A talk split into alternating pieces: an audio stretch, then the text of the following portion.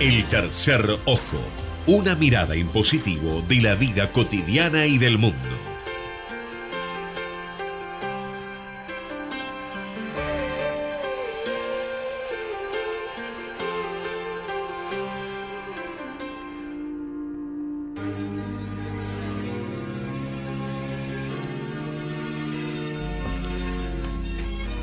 Muy bien, señores, señoras y por qué no niños, buenas tardes a todos. El tercer ojo en su programa 368, 11 de octubre de 2023. Y bueno, muy contento de estar acá. Hoy no tenemos a- al escribano que está cumpliendo compromisos familiares porque Santino Meijado cumple mañana 12 de octubre y festeja esta noche y él tiene que cuidar a los niños de 18 años barra 19. Así que bueno, con un programa especial eh, tenemos por supuesto la producción de Federico Politi, nuestro operador Gerardo Subirana, el hombre de las señas, y bueno, acá en el piso Marcelo Villoldo, nuestro columnista mm, de cine y arte en general. Eh, Felicitas Argüello, que hoy va a inaugurar una nueva columna. ¿Cómo se va a llamar esta columna, Felicitas? El rincón de la reflexión. El Rincón de la Reflexión. Y bueno, y para este tramo una invitada especial, exclusiva, actriz de la obra Una línea azul plateada en el río, María Schwarzman. Así que María, bienvenida, gracias por venir, gracias por estar. Muchas gracias, buenas tardes. Es un placer que estés aquí. Gracias. Y bueno, agradecemos a Marcelo que nos hizo la conexión. Vamos a tener también en breves minutos en el aire, creo que a Pablo Di Paolo, que es el director de la obra. Y bueno, queríamos empezar contigo, gracias por venir. Podemos empezar con tu propia vocación. Contanos qué haces y cómo llegaste a esta obra.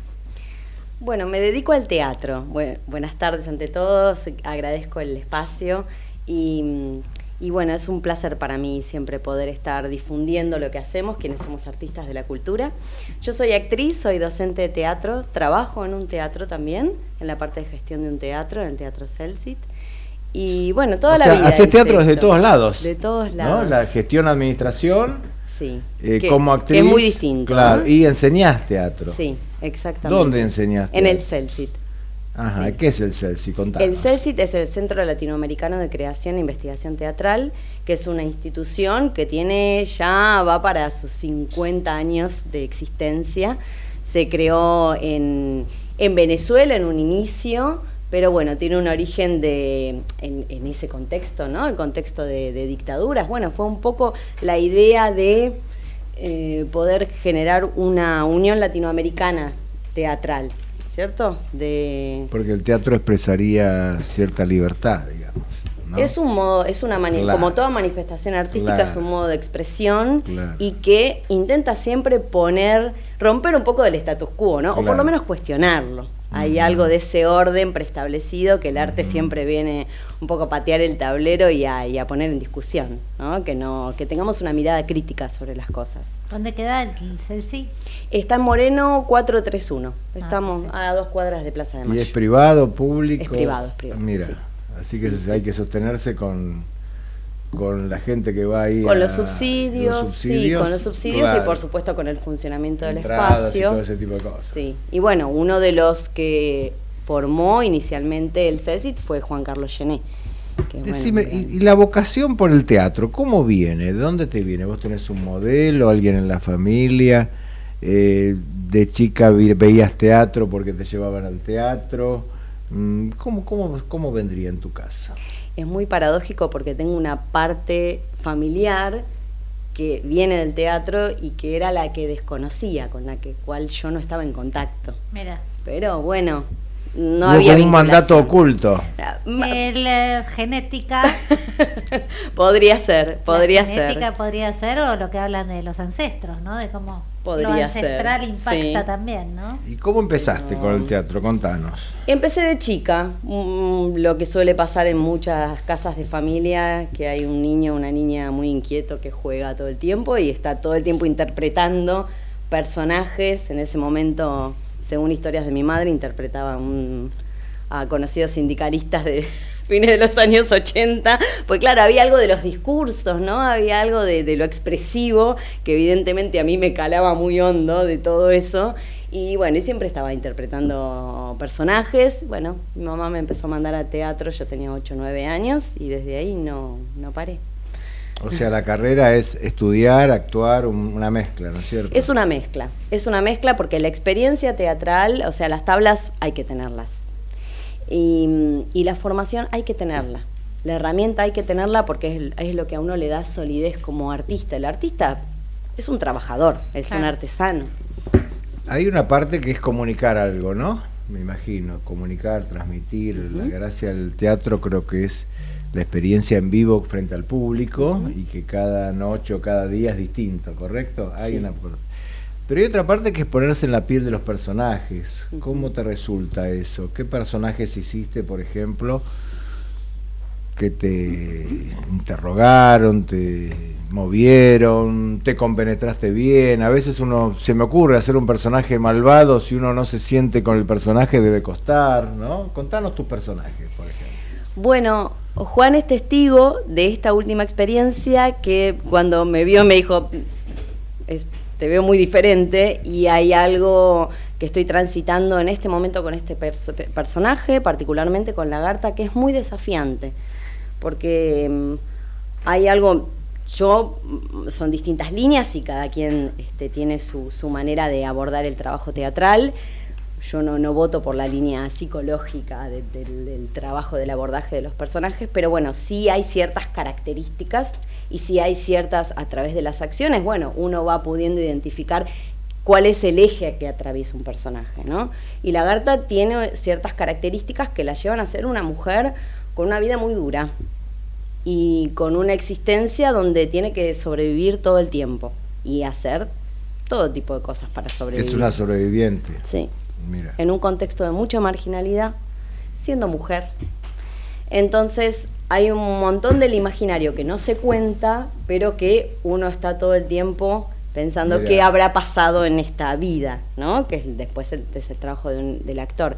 Pero sí, he trabajado, he tenido papeles en roles sociales que, que me han marcado, que me han marcado, sí. Mira qué lindo. Bueno, creo que lo tenemos ya en contacto a Pablo Di Paolo, director de esta obra. Y está Pablo. Hola Pablo, mucho gusto. Hola, mucho gusto, saludos a todos. Bueno, Hola, Pablo. muchas gracias por eh, prestarnos un tiempo para esto. Aquí estamos entrevistando a tu actriz eh, y, y bueno, a María Schwarzman. Y queríamos un poco comentar contigo algo de esta obra, Una línea azul plateada en el río. ¿Cómo viene esta obra? Eh, ¿Cómo es la experiencia de la dirección? ¿Qué nos puedes contar? Eh, la obra yo la había leído hace muchísimos años, está escrita a raíz del 2001 por la autora, eh, con, todo eso en, en mente, digamos, y la tenía pendiente y no, no recuerdo cómo volví a encontrarme con la obra. Y bueno, empezamos los procesos, el proceso de ensayo creo que en mayo. eh, y ahí ensayamos casi sin parar de mayo hasta, hasta el estreno, dos veces por semana. Es una obra que no es tan extensa en, cuanto al texto, son algo así como veintipico de hojas, eh, pero bueno, que era un desafío bastante grande porque es una historia bastante cruda, que está contada, creo yo, de manera bastante sutil, que va introduciendo de a poco en, qué es lo que va pasando esta gente. Y, y bueno, había que, que tratar de hacer honor a eso, digamos. Bien, y digamos para un lector o un oyente que no sepa nada, más o menos la temática, ¿por dónde rondaría? Es difícil resumir siempre. Eh, es la historia. La historia comienza con una chica que está embarazada, bastante joven. eh, la acusan falsamente de un robo y busca cobijo eh, en lo de una mujer que es este, que representada por la señorita que tienen ahí en el piso. Muy bien. Eh, y así comienza la obra. Y a lo largo de la obra eh, somos testigos de la convivencia entre estas dos mujeres. Eh, vamos descubriendo cuál es el vínculo que tienen. que por un lado tienen ciertos intereses contrapuestos, cada una quiere algo de la otra, y, al mismo tiempo se va generando un lazo entre ellas afectivo a pesar de, este, esta tensión que hay por detrás.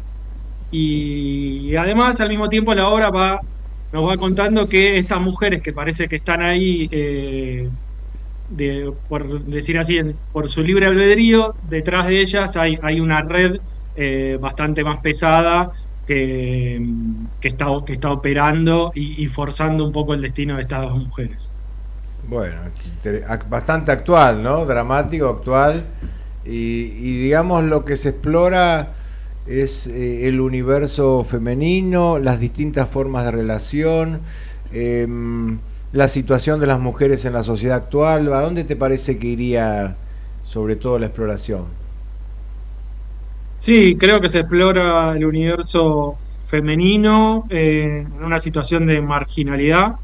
Em, se exploran los vínculos en general porque también hay un hay personajes tácitos que no aparecen, entonces uno podría decir que también se explora el vínculo en la sociedad entre los hombres y las mujeres y también aparece para mí también se explora el vínculo que tenemos con los menores, con los que no tienen voz.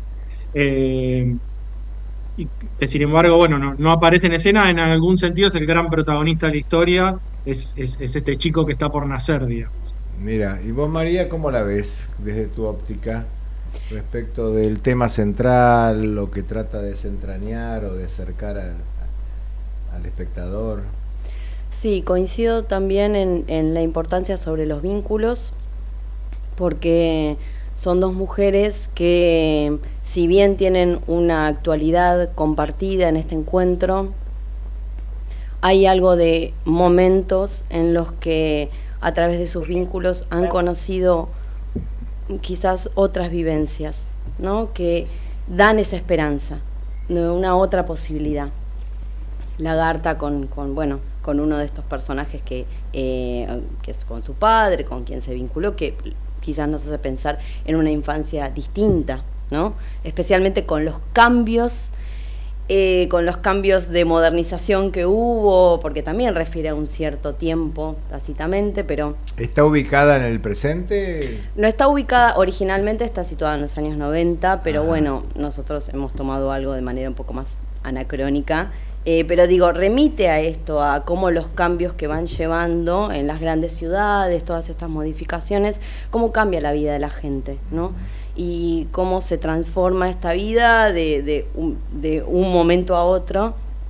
Y en Lagarta está en este vínculo con el padre y en La Pina está en el vínculo con, con un hombre que ella conoció. Y creo que esto abre las posibilidades a que puede haber mundos, mundos distintos. El tema es cuáles son las verdaderas oportunidades, ¿no? Porque a veces es como que la vida nos pone en ciertas encrucijadas que termina decantando. El tema es, a ver, eh, ¿ya, ¿ya se estrenó o se está estrenando? No, se estrenó el jueves se pasado. estrenó el jueves pasado. Jueves pasado, bien. Eh, el tema es, presenta una realidad cruda para que de alguna manera, bueno, compartirla y sensibilizarnos, o también marca algún rumbo o alguna esperanza, no sé. Les pregunto a ambos. ¿Arrancás vos, María? ¿O voy yo, voy yo? Dale. Como quieras. Dale, Pablo. Sí, creo que... A ver, hay una esperanza, me parece, en, el aprendizaje que tiene el personaje, uno, por lo menos uno de los personajes. Eh, es, es, cierto que es una esperanza a futuro, bueno, siempre la esperanza es a futuro, pero digo, si bien lo que le sucede en la obra es bastante duro, al menos eh, sin, sin develar mucho, al final ella por lo menos logra por menos eh, hacerse valer y termina como saliendo de este vínculo de opresión eh, y esta situación de explotación en la que es víctima.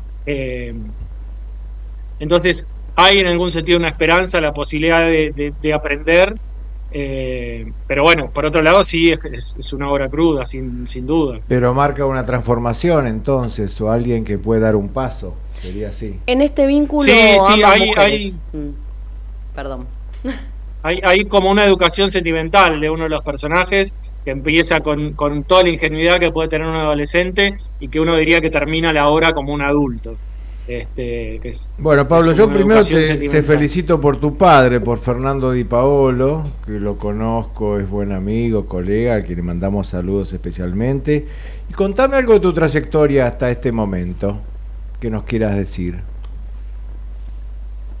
Eh, bueno, yo soy economista de formación y en el medio descubrí el, el teatro.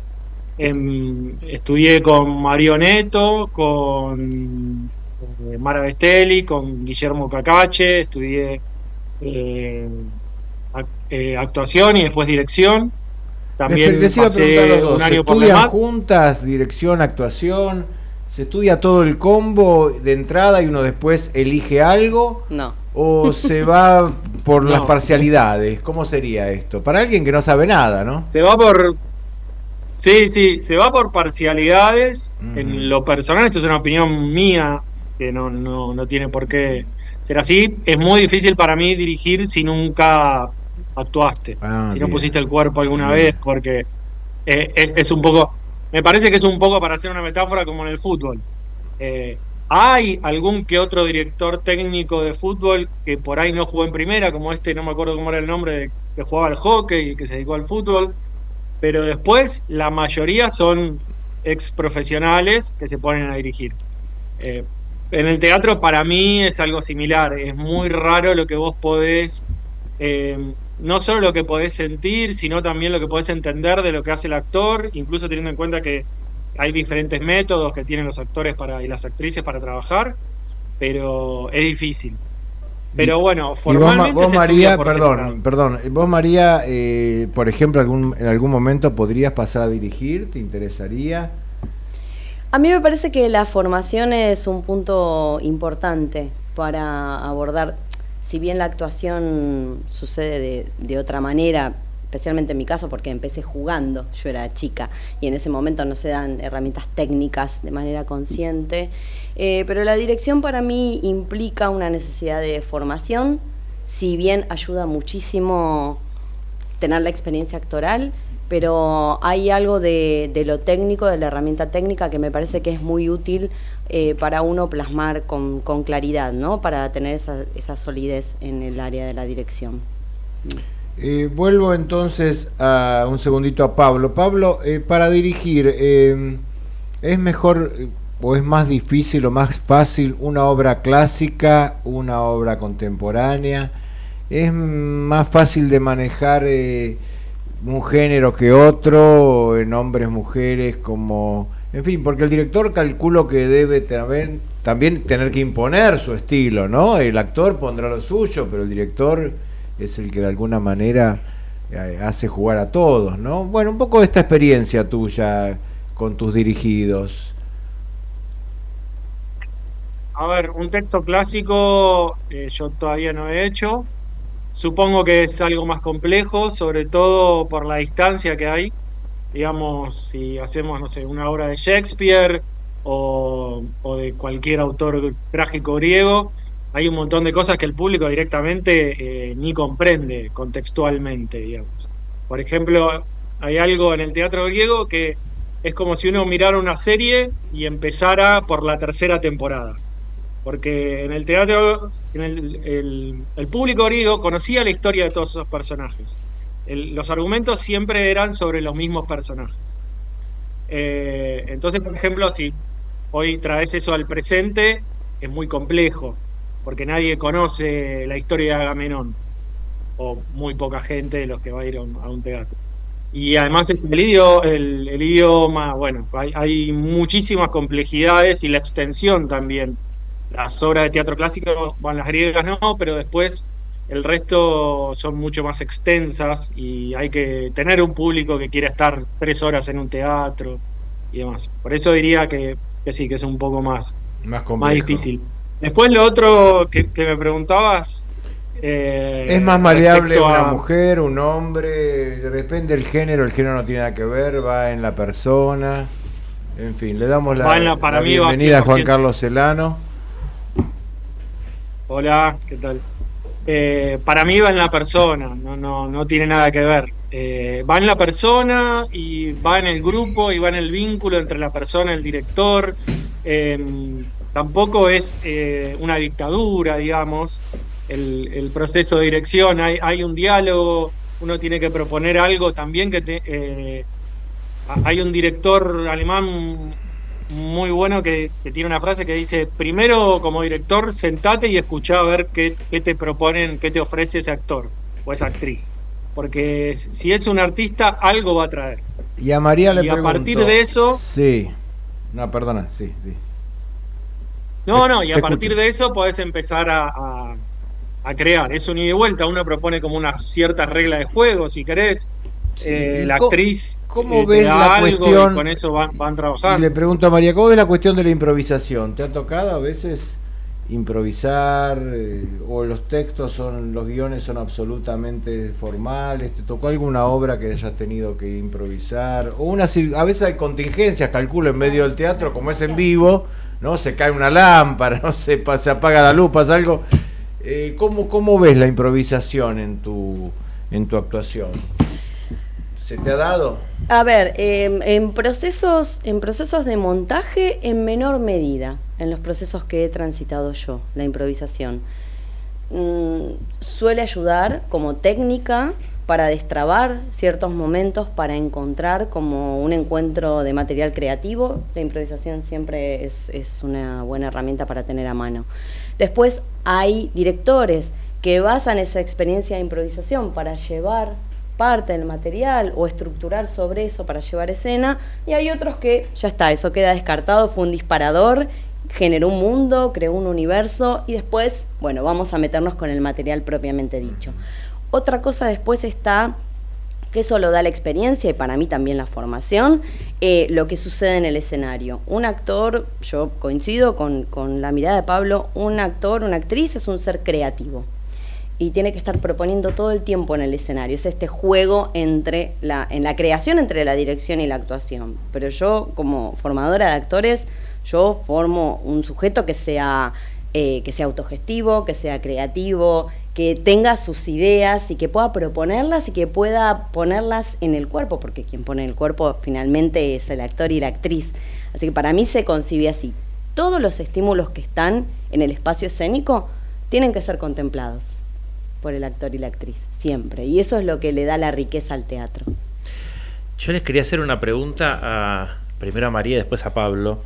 Em, les, spoileo un poco, les cuento un poco a las y los oyentes, si van a ver la obra que se las recomiendo mucho.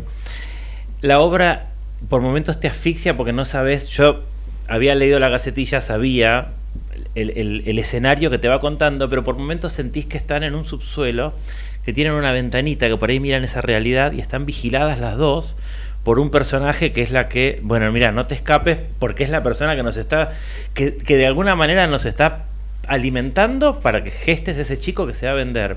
Y si bien Pablo decía que el personaje de la PIN, la adolescente idealista, pensando que el padre de esa criatura le iba a venir a buscar, eh, se transforma, como se termina transformando, a mí me sorprendió tu personaje, el de Lagarta, porque el de Lagarta es dura, pero el otro día lo hablábamos en el programa, a raíz de, de, otra, este, de una película, Nadie se salva solo, decíamos. Y Lagarta termina como diciendo, yo también quiero ser querida. Entonces pregunto, ¿cómo fue ese personaje y Pablo, si eso ya estaba así en la obra, esa transformación? Porque muchas veces se ve que las mujeres en estos mundos, a veces en series, ¿no? Pues decir, son mujeres que explotan a mujeres y no se les mueve un pelo.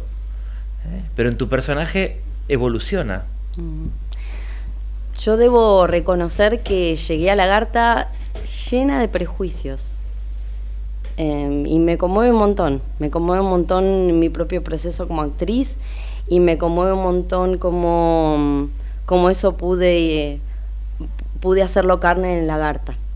Eh, cómo pude ir encontrando, pudimos ir encontrando, porque en realidad eh, Pablo en eso tuvo mucho que ver de, ser artífice, de, correrme todo el tiempo de ciertos lugares. Que tienen que ver con esta dureza de carácter, ¿no? que, que tienen que ver con esta cuestión que al fin y al cabo es, es una cuestión en un punto también externa, porque digo, no, no define a una persona, ¿no? todo un universo que está ahí adentro. Y mm, me pareció muy interesante esto de que, que fuera para mí eh, esta circunstancia atravesada por la Garta es una oportunidad ahí yo mantengo la esperanza. Es una oportunidad. Si bien no tiene la claridad ¿no? de la PIN y este giro que da, para mí en, en Lagarta es una oportunidad. De, bueno, e, esto me cambió, esto por lo menos me movió los cimientos de lo que venía viviendo. ¿Eso lo decís a nivel personal? Lo digo a nivel personal, pero bueno, para mí hay algo que se deja entrever en la obra, en el final, eh, bueno, eso también depende de la percepción del espectador, sí. Y vos, ah, perdón. Sí, perdón, Pablo, claro. Sí, yo creo, sí, sí, coincido acá con lo que dice María. Me parece que el texto dejaba abierta la posibilidad. Lagarta podía ser o un personaje mm, más pasádico que, disfrutara de este poder que tiene, eh, o podía ser alguien que lo hacía a pesar suyo porque no veía otra oportunidad, pero con muchísimo dolor. Eh, estaban, creo que el, texto permitía las dos lecturas en algún sentido. Eh, y a mí me gustaba, me, interesaba más mostrarla como una víctima. Eh, porque eso también genera una tensión interna que, me parece que es muy rica para, la escena y para explorar. Entonces, eh, había una idea de, tratar de buscar eso cuando, cuando empezamos en, los ensayos y, demás. Este, y, es cierto, me, parece, me gusta esta idea que dice, que, menciona María, que a través de esta transformación que también tiene, la puede cambiar a futuro. Nosotros no, no lo vemos en la obra, pero tal vez de acá a futuro la carta se comporta de otra manera. Bien, está muy bueno. Bueno, tenemos que ir cerrando. ¿Dónde se da la obra? ¿Dónde se está? ¿Qué días? ¿Qué horarios? En el Teatro La Tertulia, espacio teatral, en Gallo 826, en, la, en el barrio del Abasto. Y está los jueves a las 20 horas. Bueno, entonces ya saben nuestros oyentes. Es un espacio hermoso. Vayan un rato antes, se toman un café. Es Gallo 800, Gallo 826, Gallo, y Córdoba. Más o menos. Gallo y ah, Tucumán. Ah, y Tucumán, Tucumán. sí. Bueno, una palabra final entonces, Pablo. Tu mensaje final. Eh, no sé si lo dijo María, las entradas las sacan por alternativa teatral. Ponen en su buscador amigo una línea azul plateada, alternativa teatral, y, llegan enseguida para sacar las entradas. Eh, vengan a, ver una historia eh, que puede parecer dura, pero muchas veces tiene mala prensa las obras que son duras porque después al final uno las disfruta. No sé, pienso en la lista de Schindler, pienso en películas que después uno se va contento y, queda y, quedan en el recuerdo. Eh, así que bueno, denle una oportunidad. Dale, mil gracias por estar, María. Sí, gracias a, ustedes. Eh, a mí me gustaría cerrar con esto de, compartir algo que tiene que ver con, con hacernos cargo y hacernos responsables de, de, nuestras realidades, no para poner, señalar con el dedo índice, al contrario, sino para pensar en construir otra sociedad, ¿no? de, de poner una mirada crítica sobre nuestra realidad, siempre con la esperanza de poder transformar. A mí me parece que eso es una premisa importante. Quiero leer esto que está en la gacetilla, que me resultó interesante como para cerrar lo que dicen Pablo y María. En Argentina la compraventa de menores con fines de adopción no se encuentra tipificada en el Código Penal. En un fallo del 2012, la Comisión Interamericana de Derechos Humanos instó a nuestro país a incluir la compraventa de menores y la adopción irregular en el Código Penal. Durante el 2022, la Secretaría Nacional de Niñez, Adolescencia y Familia, junto al Ministerio de Justicia y otros organismos especializados, presentó un anteproyecto de ley al Ejecutivo y al día de hoy la ley no se encuentra promulgada creo que es interesante eh, que vayan, bueno, un poco lo que decía Pablo, ¿no? Eh, estos dramas también nos, nos modifican. Bueno, nos vamos con esto. Mil gracias, Pablo Di Paulo. Mil gracias, María Suarman, por esto. Gracias a ustedes. Gracias. Y nos vamos a un intermedio musical. Tita Merelo, se dice de mí un día como hoy, en 1904, nací en Buenos Aires, Tita Merelo. Adelante, señor operador. Gracias a ustedes y seguimos en un rato.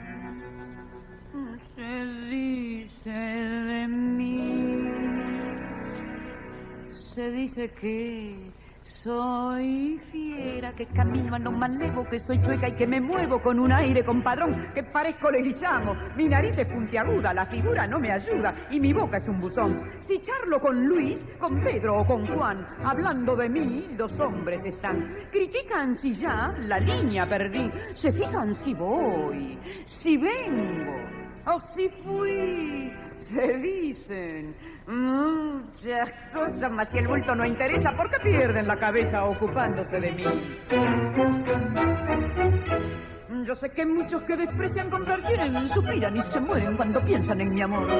Y más de uno se derrite si suspiro y se queda si lo miro resoplando como un foro. Si fea soy, pongámosle que de eso no me enteré. En el amor, yo solo sé que a más de un gil dejé de a pie. Podrán decir, podrán hablar y murmurar y rebuznar, mas la fealdad que Dios me dio, mucha mujer me la envidió y no dirán que me engrupí porque modesta siempre fui. Yo soy así. Ecomedios.com AM1220. Estamos con vos. Estamos en vos. American and Merit Hoteles. Primera cadena hotelera argentina. 3, 4 y 5 estrellas. Más de 20 destinos de Argentina y el Cono Sur. Aprovecha el código promocional Puro Branding con el 10% de descuento para los hoteles Amerian Córdoba Park, Amerian Executive Córdoba, Amerian Buenos Aires Park, Merit San Telmo y Amerian Executive Mendoza Hotel hasta fin de año. No válido para fines de semana largos. American and Merit Hoteles.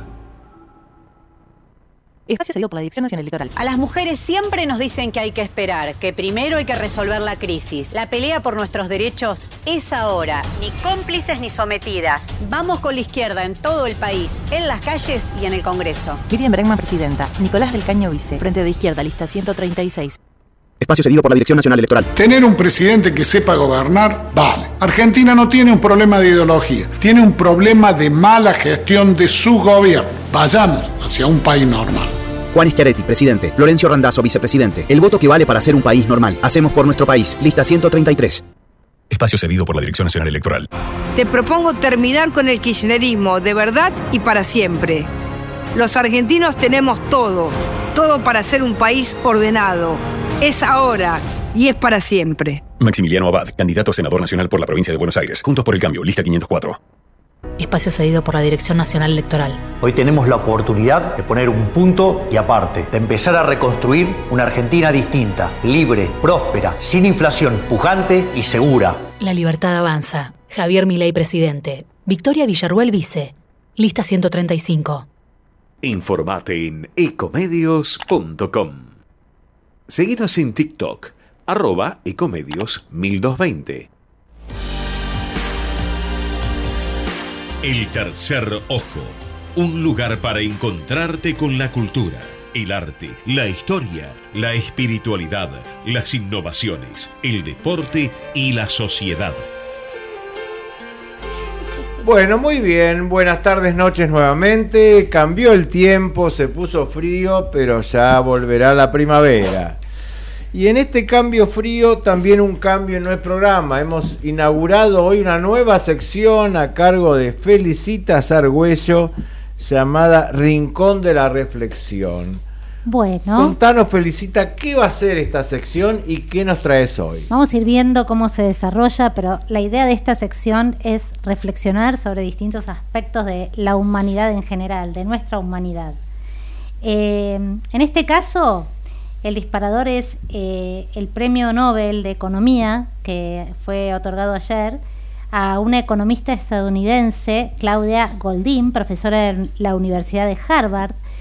Y bueno, como dije, fue galardonada con el premio eh, Nobel de Economía por los estudios relativos a la diferencia salarial y brecha salarial entre mujeres y hombres aún en el siglo XX. Em, a partir de esto, y yo ya venía pensando, eh, se me ocurrió hablar de, de, lo que es y representa el feminismo, ¿no? Eh, en la actualidad, pero sobre todo de cuán antaño viene esto. El feminismo no es algo que, digamos, hoy en día está bastante en boga, pero ya desde 1648 Sor Juan Inés de la Cruz fue eh, un, como todos sabemos, una monja este, y literata que hizo referencia a estas diferencias que las mujeres sufrimos desde antaño. Escribió una poesía maravillosa que por supuesto la conocen, Hombres necios que acusáis. Voy a leer tan solo algunos eh, párrafos, algunas estrofas. Léela porque, todos sabemos la primera frase. Muy larga, es muy larga. Bueno, pero alguna Voy a ir frase seleccionando. Más la primera. vamos- ahora estamos con un artista que va a juzgar tus dotes interpretativos. Por favor, lo vamos a pedir. Hombres necios que acusáis a la mujer sin razón, sin ver que sois la ocasión de lo mismo que culpáis. Si con ansia sin igual solicitáis su desdén, ¿por qué queréis que obres bien si las incitáis al mal? Combatís su resistencia y luego con gravedad decís que fue liviandad lo que hizo la diligencia. Queréis con presunción necia hallar a la que buscáis, para pretendida Tais, y en la posesión Lucrecia. Voy a, banda- voy a avanzar un poco. Siempre tan necios andáis que con desigual nivel a una culpáis por cruel y a otra por fácil culpáis. Pues ¿cómo ha de ser templada la que vuestro amor pretende, si la que es ingrata ofende y la que es fácil enfada? ¿Cuál mayor culpa ha tenido en una pasión errada, la que cae derrogada o el que ruega decaído? ¿O cuál es más de culpar, de culpar, aunque cualquiera mal haga, la que peca por la paga o el que paga por pecar? Dejad de solicitar y después con más razón acusaréis la afición de la que os fuere a rogar. Bien con muchas armas fundo que lidia vuestra arrogancia, pues en promesa e instancia juntáis diablo, carne y mundo. Me parece maravillosa esta poesía, por supuesto tiene que ver con este, una época, pero también, como sabemos, en, muchos aspectos estas situaciones se siguen dando hoy en día. Y me pareció muy interesante contarles muy velozmente la historia del feminismo, que viene de, de larga data. Y quienes la estudian dicen que hubo cuatro etapas del feminismo, o hay cuatro etapas del feminismo. Eh, nace oficialmente, o sea, porque tenemos las primeras mujeres que empiezan a combatir esta diferencia, como Sor Juana Inés de la Cruz u otras escritoras, pero recién en el siglo XVIII se inicia formalmente eh, el, feminismo como tal. Y la primera ola de los derechos de la mujer tiene que ver con la Revolución Francesa. Como sabemos, en la Revolución Francesa se hace la Declaración de Derechos del Hombre y del Ciudadano, pero este aquí que la Declaración de Derechos del Hombre era específicamente del hombre, no incluía derechos de la mujer. Entonces ahí las mujeres empiezan a darse cuenta que había una diferencia que, por la que habría, había que pelear para lograr mayor igualdad.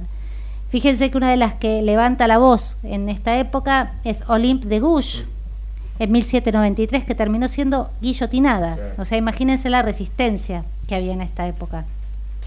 Sí, ella propuso los derechos de la mujer. Exactamente. La cabeza. Es la primera. La segunda ola es recién a mediados del siglo XIX y tiene que ver con las sufragistas, eh, aquellas que luchaban por el voto de la mujer. Eh, el primer país en conseguir el voto de la mujer es Nueva Zelanda en 1903. Pero fíjense que, por ejemplo, en Inglaterra, que parece tan avanzado, empieza la lucha en 1832, pero no logran el sufragio sino hasta después de la Primera Guerra Mundial, cuando, bueno, en agradecimiento al rol que la mujer había tenido, deciden darles este voto. Bueno, como ustedes saben, en Argentina se logra con Evita en 1947, así que fíjense cuántos años después. Eh, eh, en esta etapa eh, la lucha se pone bastante encarnizada y había bastantes actos de violencia en muchos casos. Luego viene la tercera ola, eh, que tiene que ver con Simone de Beauvoir y Betty Friedman. Eh, ya estamos en 1960 y que analizan la mística de la femineidad y en el caso de Simone de Beauvoir, el segundo sexo. Acá empiezan a apuntar a todo lo que tiene que ver con eh, lograr una igualdad de la mujer en lo que tiene que ver con salarios, con el derecho a controlar la maternidad, la independencia, el divorciarse. Y me encantó descubrir que la tercera ola, y me parece que tiene mucho que ver con lo que pasa hoy con el feminismo, el feminismo se divide en dos eh, líneas. El feminismo liberal, que es el que describe la situación de las mujeres y la desigualdad que existe y apunta a incrementar esos cambios o a lograr esos cambios que logren mayor igualdad entre sexos. Este es el feminismo liberal. Pero también se instaura el feminismo radical que quiere eliminar de raíz el problema de la diferencia entre la mujer y el hombre, es decir, el patriarcado o el sistema de dominancia del hombre hacia la mujer. Creo que esto tiene que ver mucho con el feminismo que hoy en día está más en boga.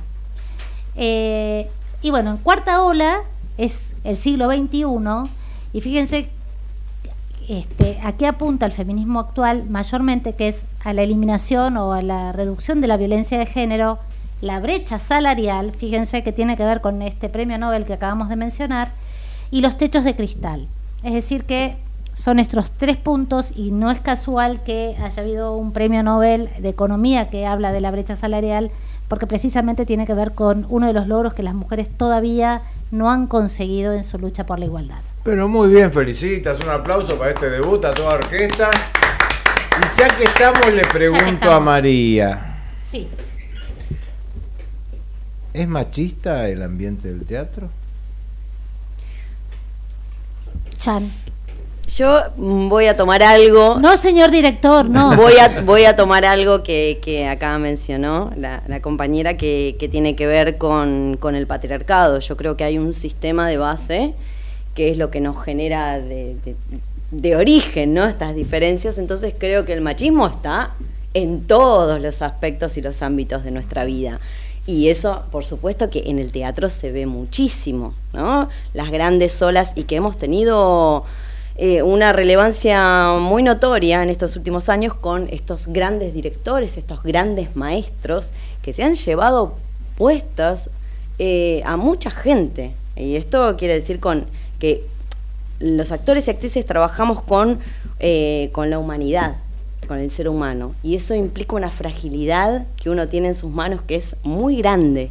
Entonces, no respetar eso, eso se puede, a través de un maestro, eso se puede quebrar en... ¿Puede decir abusos de... Sí, ah. abusos de poder. abusos de poder, sí, sí, de abusos de poder, que eso implica que uno pueda quebrar a otra persona con un mínimo gesto. Ahora, en el teatro independiente debe ser menos. No, bueno. No lo es tanto. No Justamente la cuarta ola, el movimiento Me Too, lo mencionan como una de las cuestiones que, que tienen que ver con esta lucha, ¿no? ¿Quién tiene el poder? ¿Quién lo demanda? Los espacios de quienes dan trabajo, etcétera. Es muy complicado. Bueno, muchísimas gracias. Y ahora, sí, Juan, ya te toca la palabra a vos, así que... Yo creo que podríamos dedicar un programa a esto, porque el movimiento feminista está relacionado directamente con la violencia de género. Y a mí por lo menos lo veía como una cosa lejana y lo veía como algo de las clases bajas del país. Sin embargo, cuando uno lo vive en su familia, en mi caso indirectamente, la situación es terrible, agobiante. Y me parece que podríamos dedicar una, un programa para tratar este tema.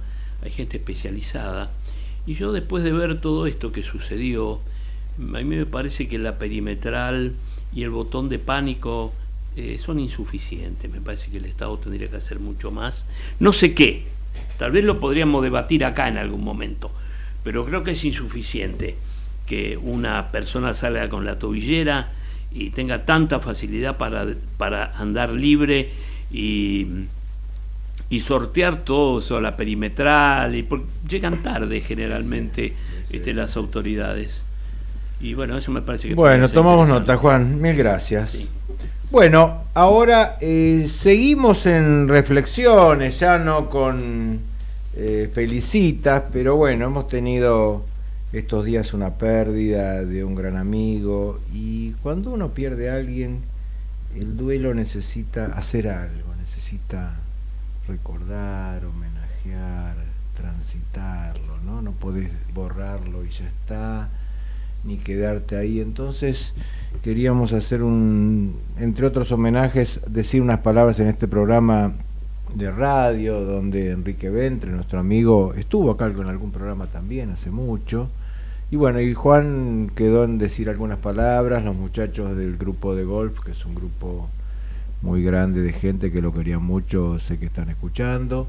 Así que bueno, Juan, tenés eh, tu espacio. Sí, creo que eh, amerita tener un importante recuerdo hacia él. Uno piensa que los grandes amigos se hacen en las épocas jóvenes, en el colegio, en la facultad, en las salidas con los amigos, pero también hay otra parte que se generan en la edad adulta. Yo, por ejemplo, me he hecho amigo de Eduardo, de Weigel Muñoz, de este hombre Ventre y de otros, eh, Fernando González últimamente también. Y me doy cuenta de que uno socialmente se puede integrar y generar un vínculo eh, muy afectivo con personas en esta edad, en esta tercera edad o cuarta edad, o en esto que Eduardo da en llamar los adultos mayores. En este caso de Eduardo de Eduardo Ventre, de Enrique Ventre, este hombre era un uruguayo, un charrúa, podríamos decir. Un charrúa que vivió en el Uruguay, vivió en Estados Unidos, vivió en la Argentina, y que últimamente tenía un pie en el Uruguay y otro en la Argentina. Vivía un tiempo allá, en Punta del Este, y un tiempo acá. ¿Cómo lo conocimos? Bueno, cuando empezamos con el golf, eh, con Eduardo y este, este grupo de amigos, cada uno practicaba en forma solitaria en el driving y carecíamos de un grupo de pertenencia para unirnos y jugar. Esto nos demandó, nos, nos ponía, por lo menos a mí, me incitaba a tener que armar algo, porque uno juega, juega, juega, pero nunca va a la cancha. Es decir, como que estamos a las inferiores y nunca llegamos a la primera división a jugar. Entonces en una tarde este, yo lo conocí a este hombre, yo decidí salir solo, este hombre estaba solo, me dice, pasá, pasá, eh, bueno, yo le digo, no, no, mira, me estoy yendo porque entonces le digo, pues yo recién estoy aprendiendo a jugar, yo también, nos fuimos caminando así hasta el, hasta el estacionamiento y cuando llegamos al estacionamiento me dice, che, ¿y si hacemos algo juntos? Digo, bueno, podemos hacer algo juntos, mirá, acá en, el, en la casa no sé, 43 por decir un número, hay otro muchacho y bueno, vamos a verlo. Y fuimos como esos pibes de mi barrio que íbamos a llevar la pelota y íbamos a buscar al, al vecinito para ir a jugar. Lo fuimos a buscar, el tipo se sorprendió, sí, voy, voy. Bueno, eso pasó, este, íbamos a ir un, un domingo a jugar, llovió torrencialmente, terminamos yendo al, al driving y nos encontramos con Eduardo que está Juan Carlos, Juan Carlos, Juan Carlos, ¿eh? ¿qué pasa? era él que estaba también con el driving, nos saludamos, le presenté a Enrique Ventre y me dice, ¿por qué no me invitás? Y bueno, lo invitamos y ya ahí formamos un grupo de cuatro. Ese grupo se desarrolló muy rápidamente porque después se creó la escuela del golf y mm, eh, tuvimos una, un acercamiento muy estrecho y unos meses después de eso eh, hicimos una reunión social en mi casa y él era el único que estaba solo, el que no estaba en pareja. Entonces otra vecina que estaba con su pareja le dijo, mira, vos sos uruguayo, yo tengo una señora uruguaya que está sola, que está divorciada, que me parece que es justo para vos, yo te la voy a presentar. Y ese hombre que confió en que nunca había conocido el amor en su plenitud, porque había tenido muchas parejas, pero ninguna con la intensidad con que él quería, encuentra a esta mujer Janet, a quien le mandamos nuestro recuerdo. Sí, nuestro pésame, nuestro, nuestro pésame, nuestro recuerdo a ella y a la familia también. Las dos hijas de él también. Y a las hijas de él también. Y encuentran a esta mujer el amor este, en, su etapa adulta. Y yo jocosamente dije, bueno, Enrique fue la primera víctima del golf. Porque, bueno, este, cayó en los brazos de su amada. ¿No? Esa fue una broma. Bueno, últimamente, últimamente había vendido sus bienes para poder irse a vivir al Uruguay y de repente tengo la impresión que el costo de la vida en Uruguay es muy complicada con respecto a Argentina. También temas de salud que él tenía que no se lo podía Y entonces, este, bueno, iba y venía jugando un poco al gol, pero siempre cercano. Bueno, esto para, para recordarlo, para decirle que los amigos están siempre, siempre será recordado estas reuniones con los amigos del golf lo, lleva, lo, lo llevaremos bien este, dentro nuestro y recordarlo con el cariño que se merece. Gracias, Juan, muchas gracias. Bueno, la, la película de hoy y cerramos. Bueno, ¿Qué tenemos? Bueno, Juan tenemos. Vamos. La vi anoche y me, encantó. Yo algo sabía, pero son estas películas que digo, vamos a ir a verla. Porque, bueno, el afiche era Marcelo Subioto, un gran actor eh, desde La Luz Incidente para acá, para mí por lo menos, y Leonardo Sbaraglia. Y es interesante porque el afiche, ahí estamos viendo el tráiler, el afiche nos muestra algo, ¿no? Que es lo que me gusta a veces analizar, que es una sombra. Una sombra que él tiene, una sombra que le hace Leonardo Sbaraglia. Eh, ¿Por qué se llama Puan la película? Porque es la Facultad de Filosofía y Letras en Puan 480. Eh, esta película, como dato de color, es la que envió la Argentina para los Goya 2024. Ojalá salga seleccionada, porque es totalmente universal y te diría, es totalmente actual. A veces puede ser atemporal, pero es muy actual. Por la educación y por las derechas en el mundo, las ultraderechas, aunque la película se cuida en no decirte, sucede obviamente en Argentina, pero se cuida en no decirte qué gobierno es el que está. Se filmó hace un año la película y esto, yo la vi ayer, con lo cual la vi en plena explosión del dólar. Es muy actual lo que muestra ahí y sobre todo una, una, crisis de la educación. Podemos considerar que lo que te está mostrando no es el gobierno actual, sino que podría estar ambientada, como decía la esperanza futura antes Pablo, eh, puede estar ambientada en el 2024.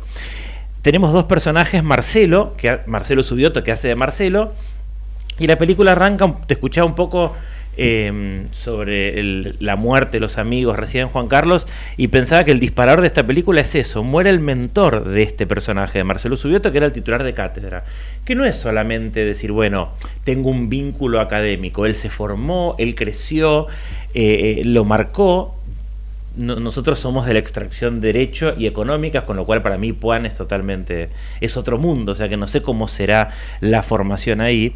Pero y era el mentor de él. Era el mentor de él, claro, sí. Eh, dedica toda su vida a enseñar, él es profesor de pensamiento latinoamericano, frente a la muerte, eh, él dice, bueno, yo voy a heredar ese cargo, ¿no? Y no te lo muestra de esa manera, pero bueno, se abre un concurso. Era como lógico. Era como lógico y me nombrarán interino, uno que conoce como docente de la UBA cómo funcionan algunas cosas. Y llega Leonardo Sbaraglia, ¿eh? y él llega diciendo, yo hace 20 años, eh, justo estoy en Argentina, me enteré que falleció, yo fui alumno de ese profesor, yo enseño filosofía en la Universidad de Frankfurt, yo además estudio con un este, descendiente de Heidegger, y entonces te viene a mostrar algo que seduce, y se mete en el concurso. No vamos a decir qué pasa, quién gana ese concurso. Eh, te muestran muchas cosas paralelas. Bueno, protagonistas a destacar: Julieta Silverberg, Alejandra Fletcher, Cristina Vanegas, Andrea Frigerio, que la vemos ahí. Eh, y en un momento cuando él va a la... te, muestra una escena muy interesante donde para entrar a ese barrio, que no sabemos cuál es, pero podría ser un barrio peligroso, él tiene que ir con un gendarme, y dice al gendarme, vos entrá. Entonces confronta un poco ¿no? la realidad de por qué tiene que haber un gendarme ahí y una persona le dice, bueno, ¿y qué es la filosofía? ¿Es como los chicos que nos hacemos preguntas? Sí. Y hoy hablé con tu hija, con Romina, porque Romina me dice, y me enteré el otro día que Romina estudió filosofía, que no terminó la carrera, y Romina me dice, ¿sabes? Letras. Letras. Y me dice Romy, ay, Marce, la viste, nos mandamos muchos audios y me dice, pero él no se hace la pregunta incómoda frente a estas preguntas, ¿no? En la percepción de ella, y dije, hoy la voy a destacar y ahora que venías vos, eh, que es, él está conforme con la vida que tiene, porque pareciera un buen padre, pareciera un buen esposo, ¿sí? Y hasta en algún momento él le da clase de filosofía a una millonaria y termina viendo un show que lo ven en el trailer, hay un show de filosofía cuando ella cumple 85 años. Y él dice en un momento que se ve en el trailer esa frase, el único lugar en el que soy algo es en Puan. Es interesantísimo desde el lado de la docencia, desde el lado de lo que él dice, el pensamiento como un acto de resistencia, desde el lado actual. Reducto. Reducto, así es. Así es. Bueno. Y los disparadores sería, ¿qué pasaría? Ojalá que eso no, no, lo tengamos que ver y que sea una ficción. Si la uva de golpe deja de recibir partidas, ¿y qué pasaría si un día las puertas de la uva se cierran? Bueno, esperemos que no pase. Ojalá que no. Nos vamos con Gilda que nació en un día como hoy con Se me ha perdido un corazón. Gracias Juan, Gracias. gracias, Felicita, gracias María. Gracias. Muchas gracias Marcelo. Gracias, Edu. Señores, buenas noches, hasta la próxima.